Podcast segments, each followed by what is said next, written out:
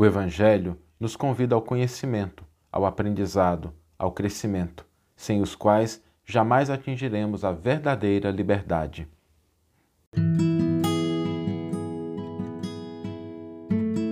Você está ouvindo o podcast O Evangelho por Emmanuel, um podcast dedicado à interpretação e ao estudo da Boa Nova de Jesus através da contribuição do benfeitor Emmanuel. Hoje nós vamos refletir sobre aprendizado, conhecimento. E é importante a gente lembrar que o conhecimento é o que nos torna livres. Quando a gente não conhece uma coisa, quando a gente não tem o entendimento de determinado elemento, às vezes nós nos tornamos escravos de opiniões alheias. A gente tem as nossas ações limitadas. Quando a gente não conhece, quando a gente não tem domínio sobre um determinado tema, as pessoas dizem e a gente fica naquela, é, fulano disse isso, deve ser verdade. Ah, o outro disse isso, deve ser verdade também. E às vezes a gente não desenvolve autonomia de pensamento. E o pior é que quando a gente não tem autonomia de pensamento, a gente limita as nossas ações. Porque o conhecimento é o potencial da ação. Conhecimento, ele não é o que concretiza tudo, mas ele é a base. Sem o conhecimento, as nossas ações ficam sem rumo, mas sem as ações, o conhecimento não tem aplicação. Por isso, nós não podemos desprezar ou minimizar a importância da educação, do aprendizado, do conhecimento, da cultura. Aliás, Jesus nos disse isso numa frase: Conhecereis a verdade, e a verdade vos libertará. A primeira coisa que ele fala é o conhecer. Sem que a gente conheça, nenhuma liberdade que a verdade pode nos proporcionar será possível.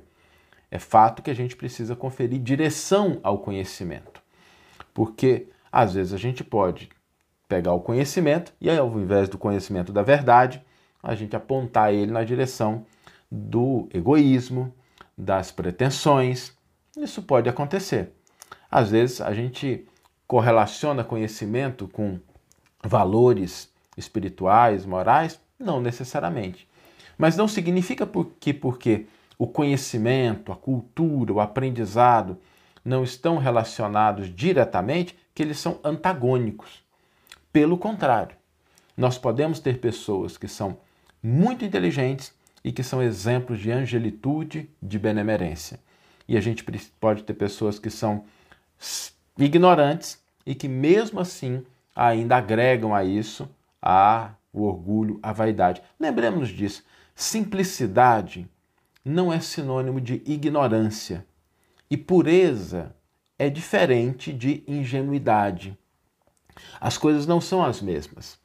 Quando a gente ouve esse convite do Evangelho para que a gente conheça, para que a gente se desenvolva, para que a gente se aperfeiçoe, é porque é através desse processo que a gente vai conquistar de fato a, ver, a verdade e a liberdade. Sem isso, nós não vamos atingir uma liberdade real.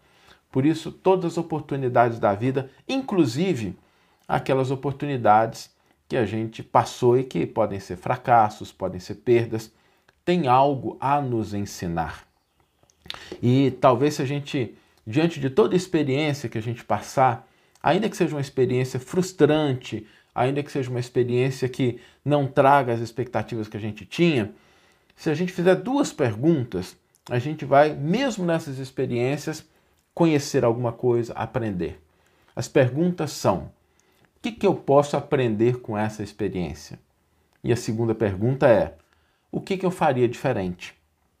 Quando a gente faz essas perguntas, a gente está focando o aprendizado, que potencializa as outras ações nas outras circunstâncias, nas novas oportunidades que necessariamente vão surgir na nossa vida.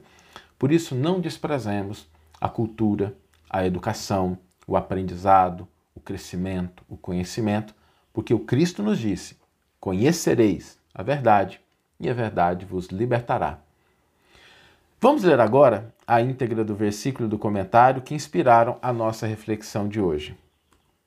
O versículo está no Evangelho de João, capítulo 8, versículo 32, e é o que nos diz: E conhecereis a verdade, e a verdade vos libertará.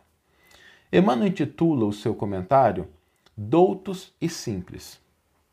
Há doutos pretensiosos, há prudentes astutos e há pequeninos vilões. Há ricos indigentes, há pobres insanos e há mendigos desordeiros. Há sábios santos, há cientistas angélicos e há humildes iluminados. Há milionários beneméritos, há servos sublimados e há pedintes que distribuem amor.